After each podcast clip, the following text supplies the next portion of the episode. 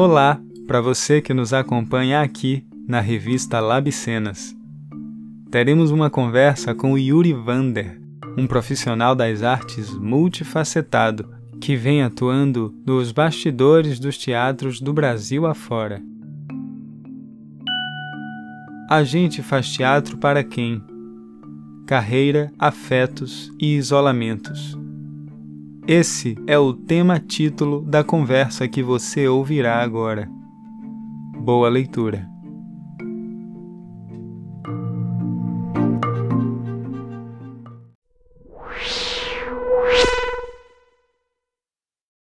tive um início na, no cenário, montando cenário, que é quase como todo mundo começa, né? Mas não abandonei isso, é o que eu faço primeiramente, mas eu consigo fazer outras coisas também. Acabo montando luz, monto som se for preciso, vídeo, entrego espetáculo. Na verdade, eu gosto de dizer que quando chama a gente para alguma coisa, a gente teve uma experiência numa exposição que a gente montou em sete dias, que era som, luz e cenário, né? Era tudo em Salvador, né? na Caixa Cultural. E essa essa experiência que a gente teve de montagem em Salvador, ela reflete muito do que a gente faz. É, tinha um técnico de luz, o dois, e tinha mais um de cenário, tinha, né, não tinha ninguém de som técnica, né, especificamente, mas a gente acabou furando parede com cenografia, colocando os tecidos, colocando cenário, carpete, montando luz, afinando refletor, colocando caixa de som, é um, um apanhado geral da coisa e um trabalho entregue, né? Sim, nós atuamos em várias frentes, isso acontece muito. Geralmente as produções têm equipes bastante enxutas e a gente acaba dando suporte, ajudando, muito por nosso compromisso pelo trabalho, né, e pelo sucesso dele. Yuri, conta pra gente de onde você vem, como é que você chegou na técnica e como você foi parar no Rio de Janeiro. Então, eu, até 2009, tinha ido ao teatro algumas vezes só na vida. Não tinha uma sequência grande. A partir de 2010, eu comecei a frequentar o teatro periodicamente, é, em Porto Alegre. E aí, nesse primeiro ano, eu acabei vendo 30 espetáculos no Porto Alegre em Cena, que um dia foi o maior festival da América Latina. Eram 32 dias de espetáculo de peças em corrida e eu acabei vendo acho que 33 espetáculos nesse, nesse festival. Pelo menos um por dia eu vi e teve dias que eu consegui ver dois. Foi aí que eu vi Bobby Wilson, eu vi Peter Brook, eu vi os espetáculos do Rio, de São Paulo, vi peça de Salvador, eu vi peça de Recife. E ali eu fiquei meio interessado pela coisa.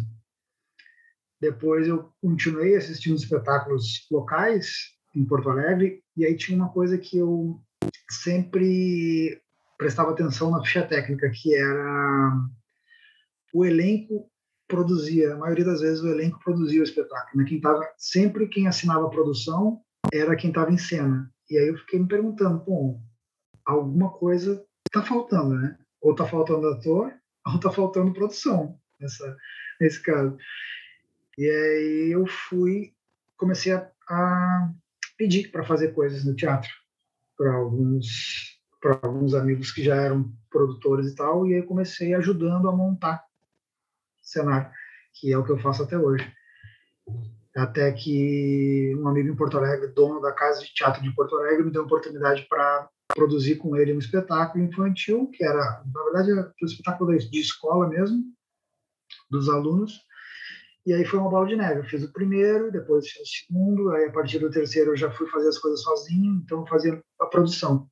Aí aprendi a correr atrás das coisas, comprar tudo e tal. E nessa sequência eu fui fazendo espetáculos fora da escola também. Em Porto Alegre tem o Teatro São Pedro, que seria um municipal.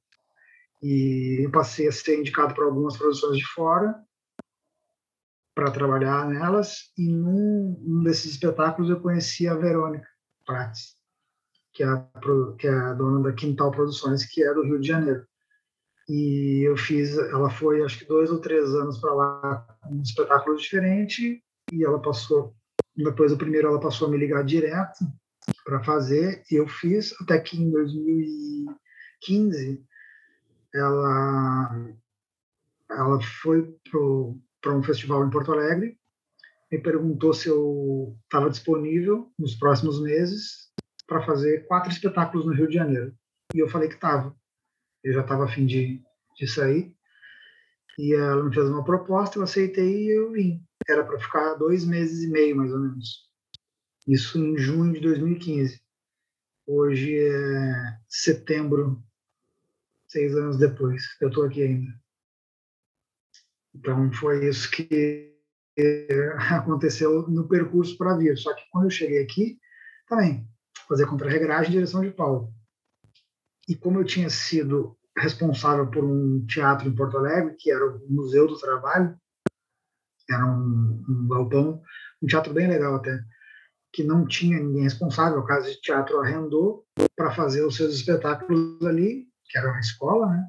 E não tinha técnico. E aí eu fui descobrindo coisas no perrengue. Queimei refletor, né? pendurei cabo de aço que caiu. E assim foi uma escola. Não, nunca fiz um curso de teatro. Nunca fiz um curso de teatro, nunca fiz não fiz faculdade, não fiz Enem, não fiz nada. Foi só um conhecimento empírico, assim. E quando eu cheguei no Rio, uma outra realidade, né? A gente sai, do, sai dos extremos e chega num centro da, da, das produções mais é, refinadas no sentido financeiro, né? porque teatro de qualidade tem em todo lugar.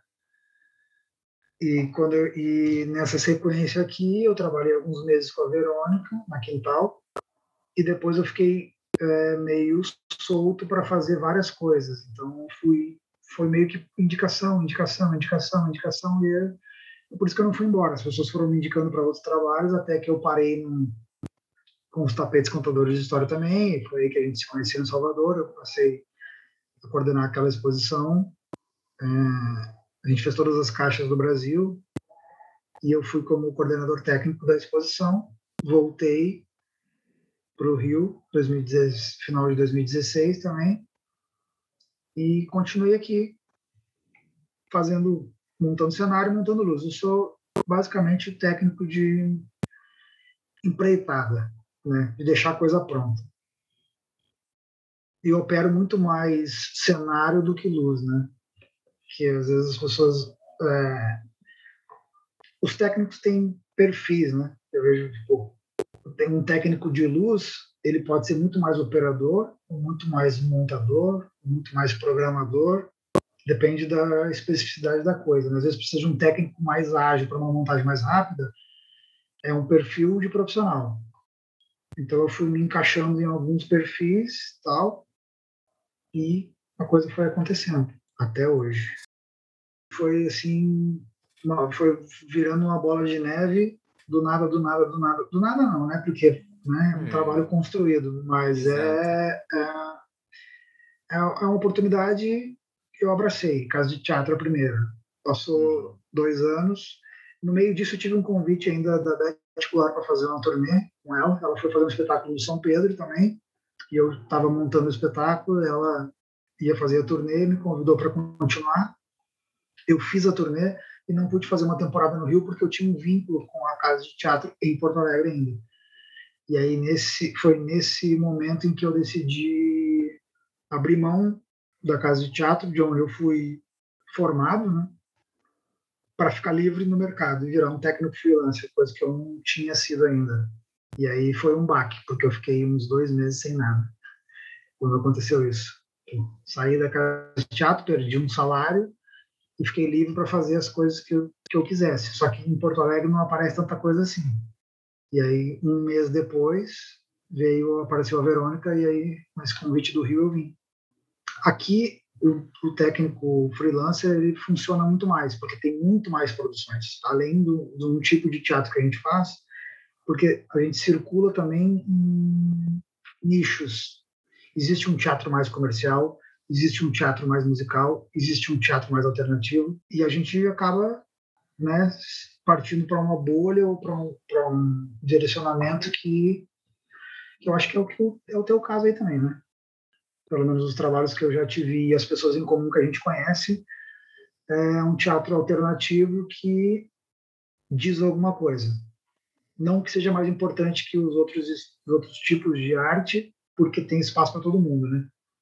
Os grandes musicais têm o seu espaço, o teatro alternativo também, o teatro cabeça, né? essas coisas, e as grandes comédias também têm seu espaço. Todo mundo tem espaço para todo mundo, assim. Então a gente transita e se mantém, uh, pelo menos eu penso assim, né? Eu fico, eu gosto de trabalhar com pessoas que me representem. Então para é, para mim é, é, um pouco difícil trabalhar com alguma coisa que está sendo dita no palco que não me representa. Então eu jamais trabalharia com a Suzana Vieira, por exemplo, sabe? E acho que para ti também é mais ou menos isso. Né? A gente acaba não não fica vinculado a esse tipo de trabalho assim, uhum. é. mais reacionário. Eu defendo a ideia de que nós temos que trabalhar com as coisas que a gente acredita. É claro que essa não é uma realidade possível para todos os nossos colegas. Há de se entender e respeitar os contextos de cada pessoa. Afinal de contas, quando a gente aceita fazer parte de um trabalho, de uma produção, a gente está vinculando também a nossa imagem, o nosso prestígio, o nosso tempo. Somos artistas também, né? Somos artistas e, realizamos um trabalho de criação, um trabalho de criação em colaboração com o que foi pensado e feito pelo ator, pelo diretor, produtor, pelo figurinista, pelo cenógrafo. Nós também temos uma imagem, um nome a zelar, uma carreira, assim como quem está em cena. Exato. E o que acontece muito aqui, às vezes, eu também. E tem uma outra coisa que eu. Como eu não estudei teatro, eu gosto de usar uma frase que é atribuída ao Tarantino, que eu não sei se foi ele que disse, mas eu já vi em alguns lugares, que é. Ele foi perguntado se ele tinha estudado cinema. E ele respondeu: Não, eu fui ao cinema. Então, eu vou ao teatro sempre que possível. Sempre. Então, quando começou a pandemia, um, um, eu tive dois baques, né? O de perder trabalho e o de perder espetáculos para ver. E aí foi um, um processo de aceitação. Nunca tinha ficado tanto tempo, de 2010 para cá, nunca tinha ficado tanto tempo sem entrar no teatro, né? mesmo para assistir um espetáculo. E eu acabo indo ver tudo, tudo, tudo, tudo. Assim, ou quase tudo, pelo menos, quando eu posso. Porque é um jeito de aprender um conhecimento empírico, né? ver o que as pessoas estão fazendo e também de não fazer, né? de ver que aquilo ali não funciona para uma coisa, então nossa, não é assim que eu não é por esse lado que eu quero ir. Muitos colegas, por estarem o tempo inteiro trabalhando no palco, montando e tal, eles se recusam a ver teatro, por considerar uma relação enfadonha, né? Eles vivem aquilo full time e acabam recuando no momento de associar a ação de assistir um espetáculo com uma ação de lazer, né? Eles Sim. acabam encarando aquilo como trabalho. Só que eu acho que é possível ser as duas coisas, né? É possível ser um pouco lazer, mas é possível ser também uma, uma extensão do nosso trabalho como estudo, como observação, porque Exatamente. eu acho muito difícil que a gente amadureça esteticamente, que a gente amadureça o olhar, que a gente amadureça o nosso repertório mesmo, assim, das linguagens como um todo, do teatro, da dança, da música, Sim. sem assistir sem, teatro, dança, sem ver o trabalho dos outros. E é. outras coisas, né? E as, é. as outras linguagens todas, assim, é muito difícil que você é, se aprimore e ganhe mais expertises e apreenda jeitos e maneiras de fazer se você não vê outras coisas serem, sendo feitas, né? Então, eu Sim. acho que é, é uma escola, sim, acho que você tem total certeza. É. Eu compartilho muito desse, seu pensamento. Eu sempre vou ao teatro quando posso, de maneira geral. E uma coisa que me acontece muito é, eu tenho muitos anos como técnico de espaço, né? Sim. Como técnico de um teatro específico, apesar de fazer muita coisa fora dele também, com outros grupos e companhias e tal. E uma coisa que me ocorre muito é montar o espetáculo e muitas vezes a gente não conhece o espetáculo que a gente está montando e depois voltar para assistir ela. O meu início foi assim, né? É, e até hoje, na verdade, em 2010 eu estava assistindo 30 espetáculos do Porto em Cena e em 2012 eu estava trabalhando nesses espetáculos, montando. Então, assim, o que aconteceu, eu fui chamado para fazer as montagens do festival, então são 20 e poucos dias, né? o festival diminuiu nos, outros, nos anos seguintes. Foram, sei lá, 25 dias de festival. É, em todos os dias tinha pelo menos uma montagem a partir do segundo ou terceiro dia já tinha uma desmontagem. Então a gente montava um espetáculo ia para outro lugar desmontar outro. Nesse meio tempo, eu ia assistir alguma coisa. Então, eu, eu tenho uma coisa muito legal que é só fazendo uma referência. Em 2012, eu também montei o Palco Giratório, que é o outro festival grande do Brasil, né? Em Porto Alegre. Tem Palco Giratório em maio, tem Porto Alegre em em setembro a gente recebeu uma galera de Jaboatão dos Guararapes, que é do lado de Recife. E eles estavam fazendo o Cavalo Marinho. Chamava Senhor das Moscas o espetáculo. E eles fizeram no Teatro do Museu do Trabalho, que é onde eu trabalhava. Então, assim, eu dei todo o suporte para eles. É, a gente, com, a, com o festival, né, montando, montando cenário, colocando linóleo, montando a luz, afinando e tal e eles tinham uma pessoa na luz que não tinha tanta experiência, então a gente ajudou, sabe? Foi foi bem solícito, beleza. Isso foi em 2012 ou 13. Em 2017 eu fiz palco giratório, um espetáculo que eu participava e a gente rodou umas 30 e poucas cidades pelo Brasil.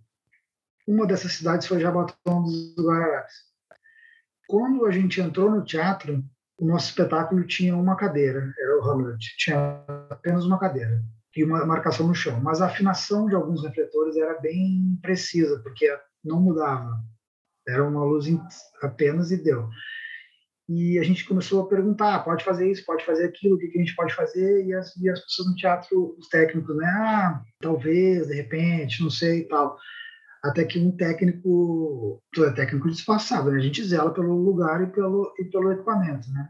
E até que um técnico do, que estava lá olhou para mim e falou: Ah, você é gaúcho?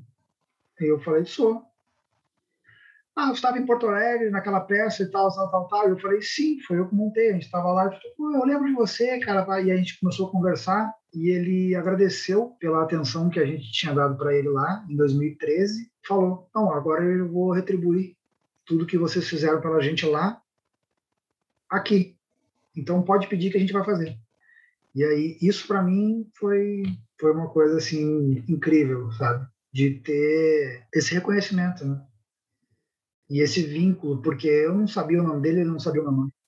Tinha passado muito tempo, mas ele lembrou pela minha fisionomia e talvez pelo sotaque e a gente se encontrou e eu falei o nome do espetáculo para ele. Falei o, o estilo, né, Cavalo Marinho, e o nome do espetáculo e ele falou, pô, é esse mesmo, cara, tu viu? Eu falei, sim, eu vi, foi uma das peças que eu mais ri na vida, essa e o Tom B. Eu também é outra peça que eu gosto bastante. E essa essa conexão foi foi massa assim. A outra que que também foi boa foi quando eu nunca tinha trabalhado em Salvador e estava pedindo referências de técnicos quando eu não conhecia ninguém em Salvador. Né? E aí eu falei com uma amiga e aí ela falou: "Vou te passar o número do melhor técnico de Salvador. É esse aqui." Pum. Ela mandou o WhatsApp. Aí eu, beleza, pegou, peguei daqui. Aí depois o produtor local, que era o amigo do Fábio, né, Osório, o Gabriel é, já tinha pedido para ele, né, alguns nomes e tal, e aí ele veio com uma indicação também, e aí eu falei para ele, ó, esquece esse nome aí, quem vai trabalhar com a gente é esse cara aqui. E aí eu falei para ele, mandei o contato, e era o teu nome, era o teu contato, e ele falou, não, mas esse era o que a gente ia trazer também, porque é a pessoa que a gente confia.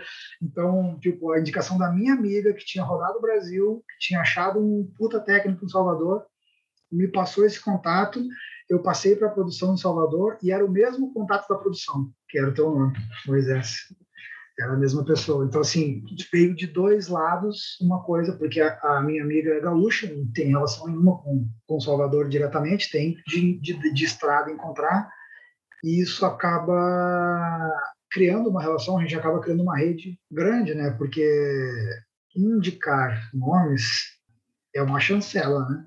Ó, pode ligar que essa pessoa vai te ajudar. E aí, quando a produção chega numa cidade que, como a gente chegou em Jabotão, lá, que não tinha muita estrutura e a gente tinha que fazer a peça no dia, essa atenção que essa pessoa me deu lá foi a mesma que eu dei cinco, seis anos antes, né? cinco anos antes, quatro. Então isso é é massa, assim, essa relação que se cria. Né? Eu acho que daí vem a importância de todos esses movimentos, né? De entender onde você está, que profissão é essa, que escolha foi essa que você fez, é, entender os caminhos e se aperfeiçoar à medida do possível. Então, assim, ver uma peça, ler alguma coisa, trocar ideia, mas acima de tudo, entender que a gente está em função do artista, a gente está em função da obra, né? Porque acontece muito da, da gente entre nós, entre os nossos pares, ser mal recebido, né? Sim, acontece muitas sim, vezes. Acontece. E eu fico pensando assim da ingenuidade que é um profissional das artes tratar o outro artista mal, porque é o mesmo mercado. Por ah. mais que você ache que tem ali um feudo garantido na sua cidade, no seu lugar, mas o mercado é um só. É, eu queria aproveitar, Yuri, que você tocou no assunto da chegada da pandemia. Ela lhe causou imediatamente duas perdas, né? Uhum. A de impossibilitar que você pudesse ir ao teatro ver a peça e de trabalhar, porque esse é o seu ganha-pão. Queria que você partilhasse assim uma uma, algo que você viveu durante a pandemia dentro dessa condição de profissional da área técnica das artes, uma memória, um testemunho, o que você quiser partilhar.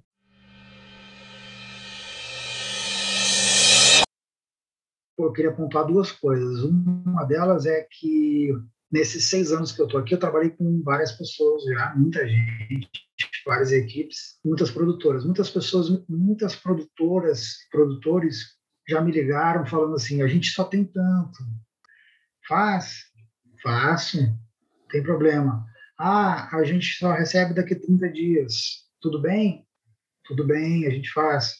Ah, hoje a gente vai precisar ficar um pouco mais. Não tem problema? Não tem problema, a gente fica. Sabe? Essas coisas a gente é, é tudo compreensível. E de março até hoje, na condição de produção, apenas a Verônica e a Valência me ligaram para saber se eu estava bem, se eu estava vivo, se eu precisava de alguma coisa, né? Que são é, e é por isso que eu trabalho com elas até hoje, né? Justamente por, por essa troca também, né? E são coisas pequenas que fazem a gente criar um vínculo e uma lealdade. Né? Eu não tenho uma, uma eu não sou exclusivo delas é uma produtora. Eu não sou exclusivo eh, de fazer todos os trabalhos que elas fazem. Todos os trabalhos que eu posso fazer, que me comportam, elas me colocam. A produtora tem um espetáculo chamado BR Trans, que é o Silvero, muita gente conhece, né? Que é o Silvero e mais duas, três pessoas. Eu não tenho o que fazer nesse espetáculo. Quando a gente faz no Rio, eu monto. Quando viaja, eu não sou da equipe. Beleza. Agora, tem outros espetáculos que precisam de uma pessoa X, é, o meu nome é sempre lembrado, assim, como primeira opção. Então, fora as indicações, né, para outras coisas também. E no meio da pandemia, no auge, assim, agora a gente já está um pouquinho mais ameno pelas doses das vacinas aí, mas no auge da pandemia, é, elas fizeram um brownie em casa. E aí me mandaram uma mensagem: tá em casa? Tô. Ah, então desce para pegar uma encomenda que tá chegando aí e tal. E aí eu desci, tinha um carro aqui na frente, era um Uber. Quando eu peguei, era uma caixinha pequena. Eu pensei, bom, é um anel, é, um, é uma medalha, é um crachá, é alguma coisa, é uma coisa pequena. Quando eu abri, era um pedaço de brownie que elas tinham feito, sabe? Então, assim, é esse, no meu aniversário, elas mandaram pizza porque a gente não estava se encontrando, né? Eu, a gente ficou um ano e pouco sem, sem se encontrar. Elas mandaram pizza, sabe? Então, assim, é essa atenção que faz com que eu queira trabalhar sempre com elas. Assim como elas ligaram para mim, elas ligaram para Conceição, que é a camareira dos nossos espetáculos, elas ligaram para o Gerson, elas ajudaram é, o Gerson e a Conceição a fazer os seus projetos da Audio Blank, porque eles têm uma, uma, uma, idade mais avançada e têm uma dificuldade maior com, com, internet, com, com computador e tal, nessa, nesse preenchimento de formulários, nessa burocracia. Então, assim, elas foram primordiais para muita gente. E muita gente que elas não têm nem contato seguido, sabe? Mas elas ligaram e perguntaram. Sabe? Então, assim, essa atenção eu sempre eu sempre deixo bem claro, assim. E o outro ponto foi que os técnicos mesmo se mobilizaram. É, aqui tem uma empresa chamada Elétrica Cênica. Ela tem quatro sócios e tem alguns técnicos que estavam em condições melhores que outros, né? Eu, por exemplo, nessa pandemia inteira, não peguei uma cesta básica de nenhum evento, ou de nenhuma promoção, ou de, nenhum, de nenhuma ação. Inclusive, eu, eu doei. Mas isso é devido à minha organização financeira. Esse é um ponto que eu também queria tocar, porque como a gente é frila, tu trabalha num teatro específico, tem um salário X. Mesmo que tenha baixado esse salário, todo mês vai entrar alguma coisa. Para quem não tem nada nunca, não tem o mês que vem. É, se não trabalha essa semana, não tem dinheiro semana que vem. Muitos técnicos têm essa mentalidade. Isso é ruim, porque se acaba torcendo a mão, quebrando um pé, torcendo o tornozelo, não pode subir na escada, acaba ficando uma semana, duas semanas sem trabalhar, ele não tem essa, essa segurança. E, claro, isso é individual de cada um, né? as pessoas têm as suas situações e tal. Então, isso foi uma coisa que eu percebi também. Muita gente não tem essa organização para dois, três meses, quatro. Eu acabei ficando esse um, um ano inteiro é, quase sem trabalho. Eu fiquei seis meses exatos sem nada e sem ajuda nenhuma. Eu consegui me manter com as minhas negociações pessoais, né? Mas porque eu também me programei para isso, né? Me programei para poder ficar é, uma doença, uma eventual doença ou qualquer coisa que me impeça de trabalhar em um mês ou dois, eu estava seguro para isso. Eu tenho amigos próximos que não estavam. Então a gente acabou se mobilizando para juntar Assim como a PTR fez com produtores e técnicos, a gente fez é, com técnicos camareiras. Então, o ponto, o ponto de encontro e o ponto de doação era na elétrica cênica. Tinham alguns produtores que doaram várias cestas básicas e a gente começou a mapear. Eu não estava tão próximo, porque eu estava com outra, uma outra ação que era bem mais delicada que essa, que foi que era uma galera de Gramacho, que é um bairro bem bem miserável do Brasil, assim, é onde foi feito Estamira, onde foi gravado Estamira, que é um, um documentário, depois virou um espetáculo. Lá as pessoas realmente vivem abaixo da linha da, da pobreza, assim. Então eu estava preocupado com isso. Né? A gente conseguiu a cada duas ou três semanas levar um número X de cestas básicas, que eram 100, 100 20, 80 para lá. E essas outras cestas dos técnicos, ela foi mobilizada apenas por técnicos. Então, eu, eu recebi várias mensagens de pessoas, de técnicos é, é, que estavam na, na, na, frente disso, é, perguntando: precisa de alguma coisa? Precisa de uma cesta básica? Sabe de alguém que precisa? E aí, na hora, eu já mandava o número da Conceição, já mandava o número de outros amigos que precisavam também, porque as camareiras ficaram desamparadas também. Normalmente, né, a gente vê é, socialmente os técnicos mais jovens, né, uma média de 20 a 40, 50, e as camareiras, como ela, essa função ela é um pouco mais antiga, ela ainda se perpetua, mas ela é um pouco mais antiga e ela é de grandes musicais e outros espetáculos, elas são normalmente mulheres mais velhas. Então, elas não têm uma rede grande para se mobilizar ou para pedir ajuda e tal. São os produtores. E aí, se o produtor não ajuda, quem que vai olhar por elas, né? Então, a gente conseguiu é, juntar várias camareiras junto com, com, essa, com essas cestas que vinham da, da técnica. Então, deu para amparar muita gente, sabe?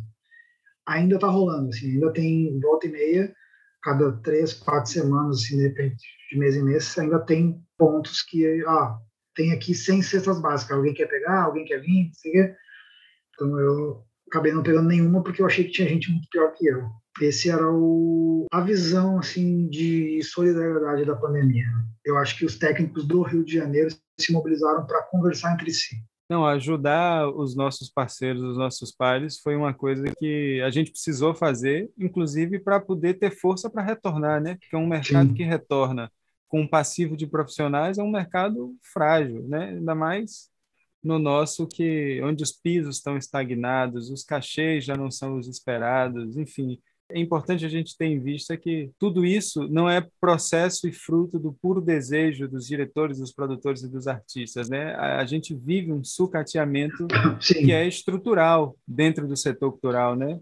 Dentro do Sim. nosso mercado. E durante a pandemia, tudo isso ficou muito evidente, né? As coisas ficaram muito estampadas e à vistas de toda essa desassistência do Estado com relação aos artistas, com relação a esses profissionais que são freelancers, né, com relação a toda essa cadeia de profissionais diretos e indiretos que o setor artístico é, mobiliza. Ficou tudo muito claro, muito, tudo muito evidente de como nós fazemos parte de uma classe extremamente fragilizada e vulnerável. Eu queria lhe provocar agora, Yuri, para você trazer alguma reflexão assim de como tudo isso lhe atravessou, né? De como tudo isso bateu em você. Que tipo de lição ou de reflexão você fez ou faz sobre a, a pandemia e essa condição de artista, né? A pandemia não trouxe nenhuma coisa boa, né? Nada. Nada. nada. Onde tem gente passando fome, não existe nada de bom, né?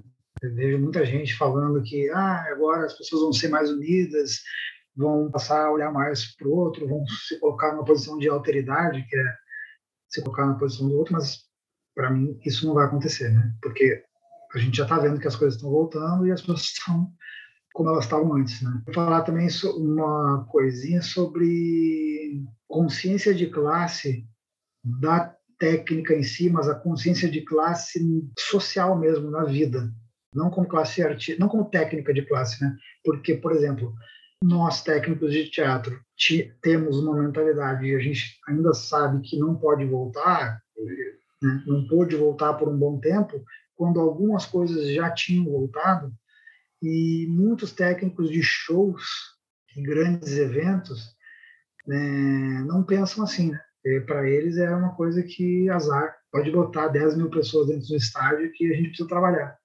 Então, esse tipo de, de pensamento mais reacionário é que precisa ser desenraizado, mas aí são das pessoas, né? Não é da, da, da técnica em si, né? E a gente teve várias discussões dentro de um grupo chamado Fórum Técnica RJ. Tem muita gente bem bem mobilizada para isso. Eu tô, eu tô, acompanho, mas não sou ativo. Né? A minha ajuda ela é realmente para gramacho, para as pessoas que estão então, eu, eu acompanho, eu sei que tem muita gente boa fazendo, inclusive a Verônica está no grupo, eu tenho outros amigos. É, aliás, um outro, um outro ponto é Aldir Blanc veio pra, como um facilitador. No momento da inscrição e, da, e, da, e do preenchimento de formulários, ela foi um dificultador, porque as pessoas não tinham toda a documentação, sempre faltava alguma coisa, não tinha prazo, projeto desclassificado, ah, desclassificado porque faltou uma, uma certidão. Então, assim, foi de tudo para esse dinheiro não sair, sendo que esse dinheiro teria que ser dado para as pessoas não, não passarem necessidade. Né? Então, teve um mutirão de pessoas que estavam é, por dentro do, dos formulários e, e da lei para ajudar quem não tinha. E aí, dentro do fórum, tinha uma galera massa ajudando num plantão. Assim, nos últimos dois dias de, de inscrição, a galera mandava mensagem assim: quem quiser, quem precisar de ajuda, me liga, eu ajudo, a gente faz o projeto, pensa em alguma coisa. Isso foi uma coisa boa e esse fórum vai continuar. E ele vai continuar também como uma mobilização para mudar o satélite, que a gente tinha dito, falado sobre isso antes, né? Ele vai mudar para isso. As pessoas estão mobilizadas mesmo para tentar mudar a classe. E acho que isso vai acontecer.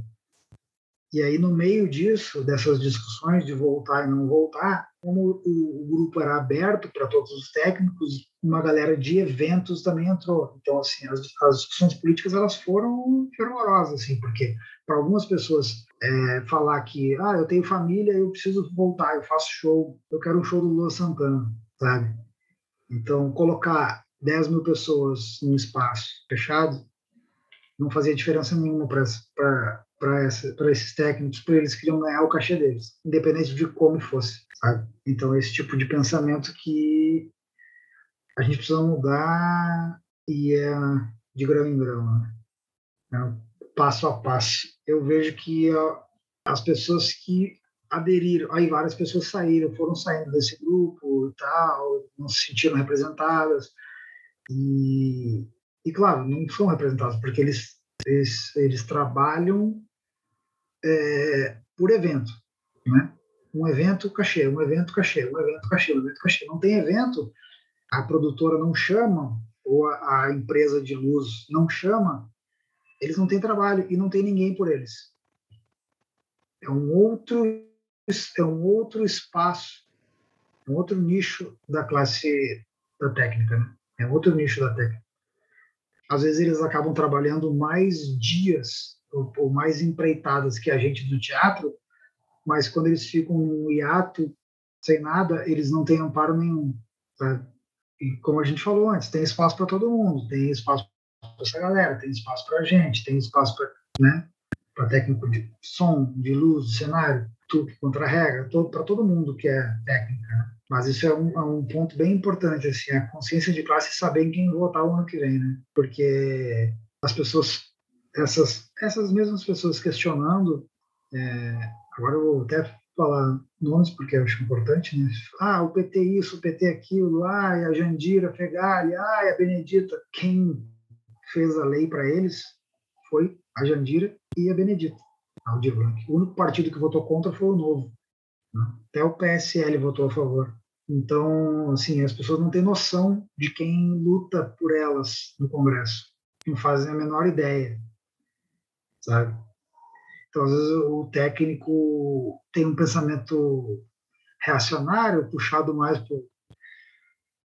puxado mais para a direita, mas não sabe que não tem nenhum congressista de direita que defende a cultura ou que vê isso como prioridade. Mas ele mete o pau nos, nos parlamentares de, de esquerda, né? Principalmente nos que lutam pela, por eles, né? É muito engraçado isso. E eu tenho visto cada vez mais. Né? Yuri, ainda voltado para essa questão profissional, como você enxerga o pós-pandemia? Existe algum paralelo entre o antes e o agora que você queira compartilhar conosco? As coisas pararam em 13 de março do ano passado. Hoje, 23, final de setembro, né? É, do outro ano. Nesse tempo todo, todo mundo ficou parado. Agora que poucas coisas estão voltando, teoricamente, e a gente está vendo isso, né? Os melhores técnicos estão voltando ao trabalho antes, né? os mais preparados, os mais atentos, os que têm mais estrutura eles acabam voltando antes. E como tem pouco trabalho eh, agora ainda, eles acabam conseguindo fazer tudo. Então, é, é, é, esse, esse outro raciocínio é bem foda também, porque é como se fosse uma cadeia alimentar. Né? Vou fazer uma, uma observação esdrúxula, assim, mas, por exemplo, o cara que não tem um alicate, ou a pessoa que vendeu as ferramentas no meio da pandemia, ela não tem uma estrutura para trabalhar. Então ele não vai ser chamado agora. Vai ser chamado o que conseguiu se manter. E o que conseguiu se manter vai continuar se mantendo. E o que não tem nada vai continuar sem nada nos próximos meses, até a coisa voltar 100%, que eu acho que vai demorar mais, sei lá, seis meses, talvez mais. Então esse esse paradoxo também ele é, eu tenho um amigo que mudou de função, que é garçom, não quer mais fazer teatro. Outro é Uber, ele não quer mais fazer teatro porque ele trabalha de quinta a domingo e ele tem o, o, cachê dele de quinta a domingo garantido. Se ele sair para fazer uma montagem ou outra que é o que ele gosta, ele vai perder isso, vai ficar no, no vai ficar esporádico para ele, sabe? Então as pessoas acabam mudando de função, né? algumas pessoas se reinventaram. Eu tenho amigos que me perguntaram assim: Nossa, você não te reinventou na pandemia? Eu falei: Não, eu trabalho com teatro. Enquanto o teatro não voltar, eu não vou fazer outra coisa, a não ser que demore muito mais e que eu não posso. Mas é claro que eu tive oportunidades, eu fiz coisas depois de um tempo. E aí talvez eu me encaixe um pouco nesse, nesse nicho de um técnico específico, né? De postura, uh, papo, estética, tudo isso conta, né? As pessoas não falam disso, mas tudo isso conta para eventuais trabalhos, né? Com certeza, o mercado de trabalho acaba sendo um, um reflexo da própria sociedade, né? Exatamente. É, é exatamente assim que acontece é. em todas as esferas, né? O segundo trabalho que eu fiz no teatro já tem muito tempo, é, na, na pós, no início da pandemia, início não, né? Mas no início do, da volta dos trabalhos durante a pandemia, me chamaram para montar a luz de um espetáculo que ia ser filmado. Eu e mais um. Esse outro técnico chegou sem máscara. Ele foi entrar no teatro sem máscara. Sabe? E aí eu acabei, perdi um tempo com ele na rua, me explicando que, pô, se, se chegar sem máscara, primeiro, tá errado para a sociedade, segundo, já vai se queimar direto e já não vai ser continuado. Foi o que aconteceu. Na desmontagem ele já não estava. Eu já desmontei com outra pessoa, sabe?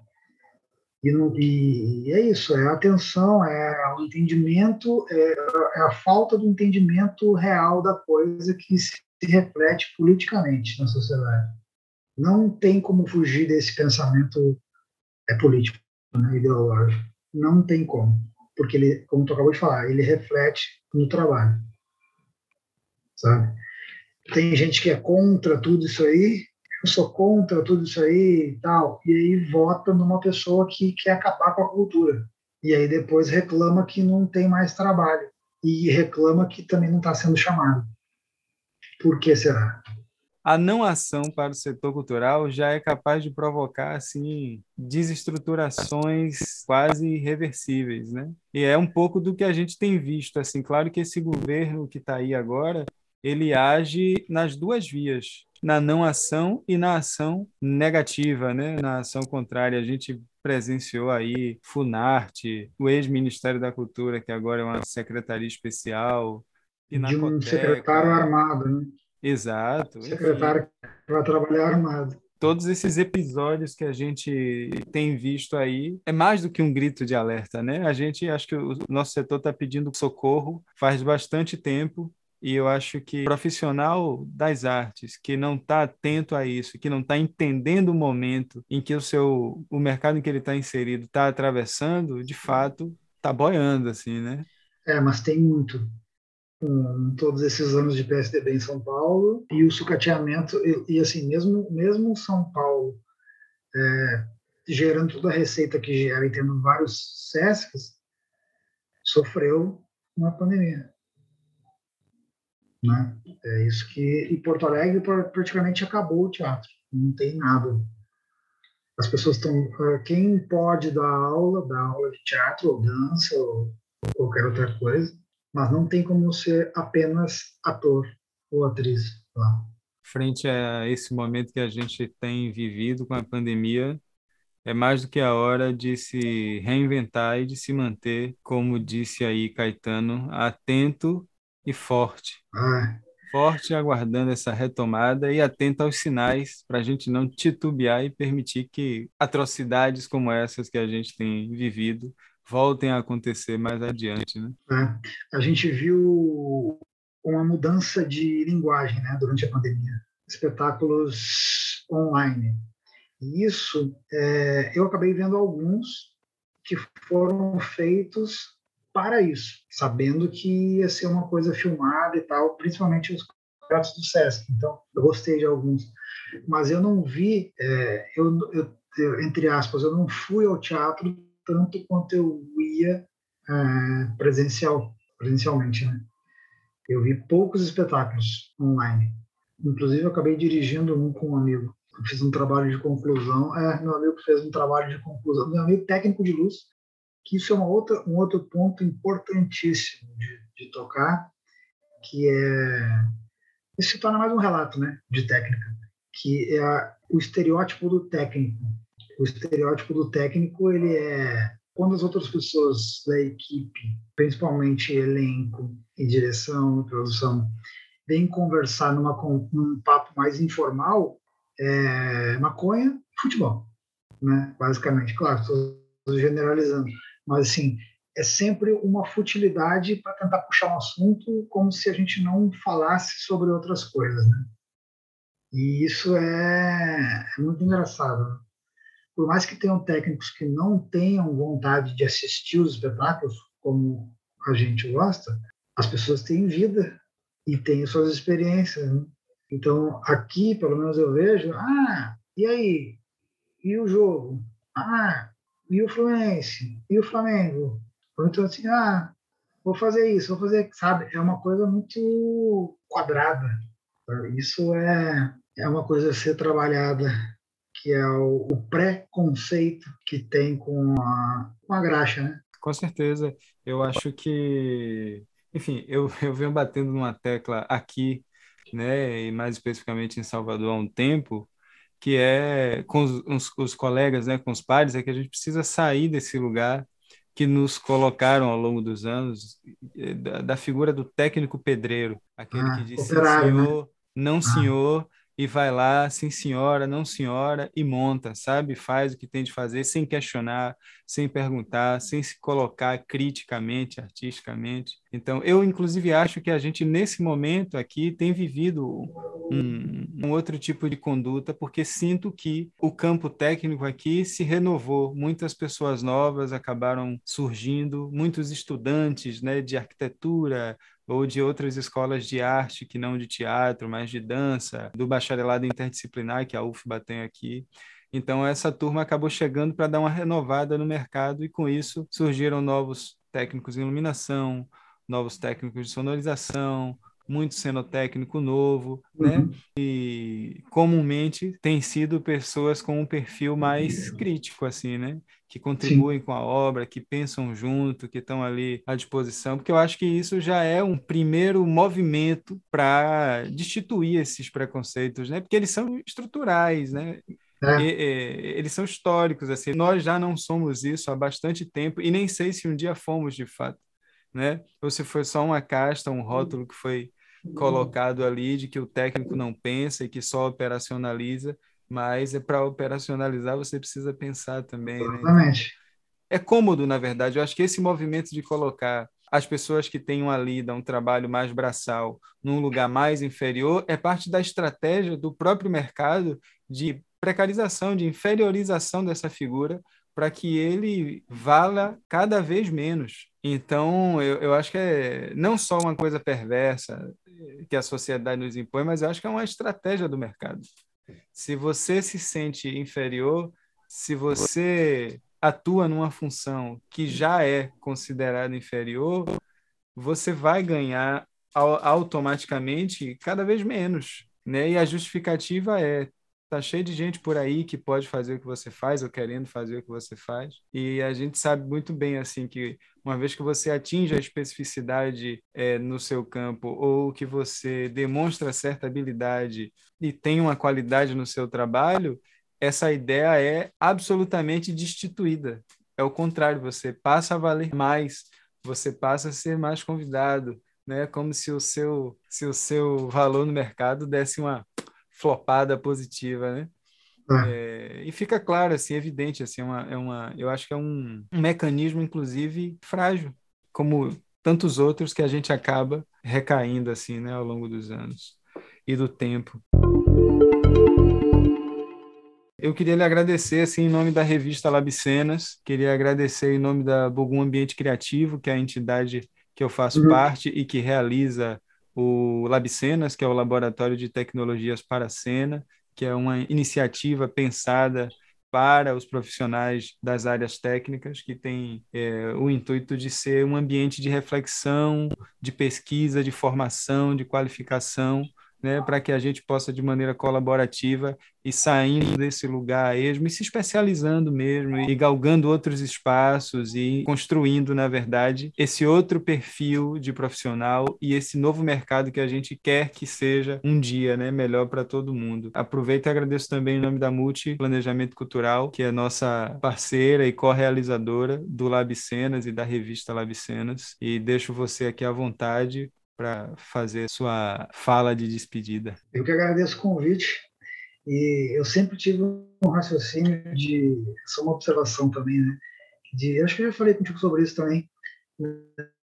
É, no momento em que a gente tipo faz um o projeto palco giratório, por exemplo, e, as, e cada é, espetáculo precisa ter uma contrapartida faz a peça e faz alguma outra coisa, uma oficina de alguma coisa. Eu sempre fiquei me questionando assim sobre o que eu poderia falar durante quatro, cinco horas de oficina, né? Porque eu venho de um lugar que tem uma formação, busquei depois individualmente, conheço autores, conheço a dramaturgia, conheço grandes profissionais da área, busquei saber quem foram os outros profissionais da década de 80, 70, a gente já falou sobre isso também, né? saber os grandes nomes do teatro brasileiro, saber buscar nomes internacionais e tal, para não ficar atrás de quem vai atrás de um canudo, mas eu sempre fiquei nesse, nesse raciocínio, assim, de, pô, uma oficina de quê, sabe? O que, que, eu poderia falar sobre em quatro horas, mais ou menos, né? Que é uma contrapartida de alguma coisa. E até hoje eu não descobri isso.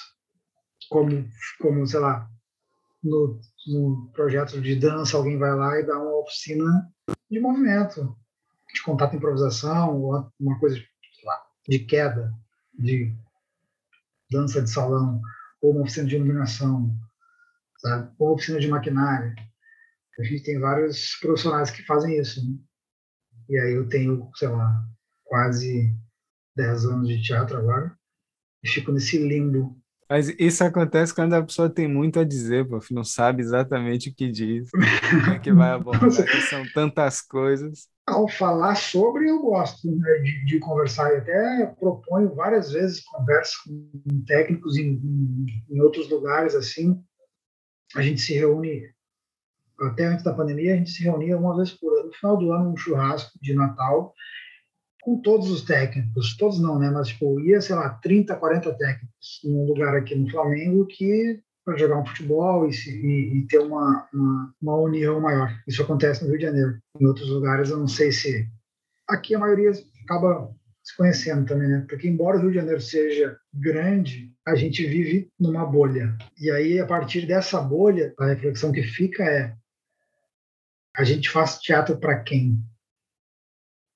Para quem que a gente faz teatro? Se a gente está vendo os trabalhos dos nossos e se retroalimentando, e às vezes é uma linguagem que ela é específica para a classe, como eu disse, né? Tem teatro para todo mundo, mas o nosso teatro ele é feito para quem? Ele chega em quem?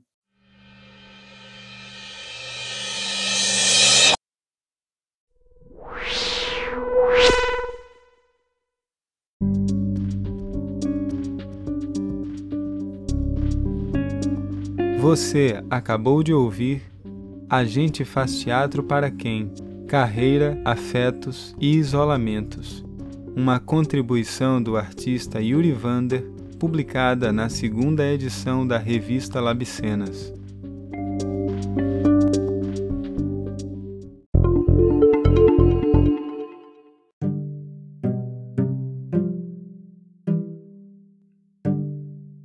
Revista Labicenas é um periódico quadrimestral que reúne colaborações de profissionais do campo técnico de diversas áreas artísticas. Uma realização da Bogum Ambiente Criativo e Multiplanejamento Cultural. Saiba mais em revistalabicenas.bogum.com.br. Eu sou Moisés Vitório. Até a próxima.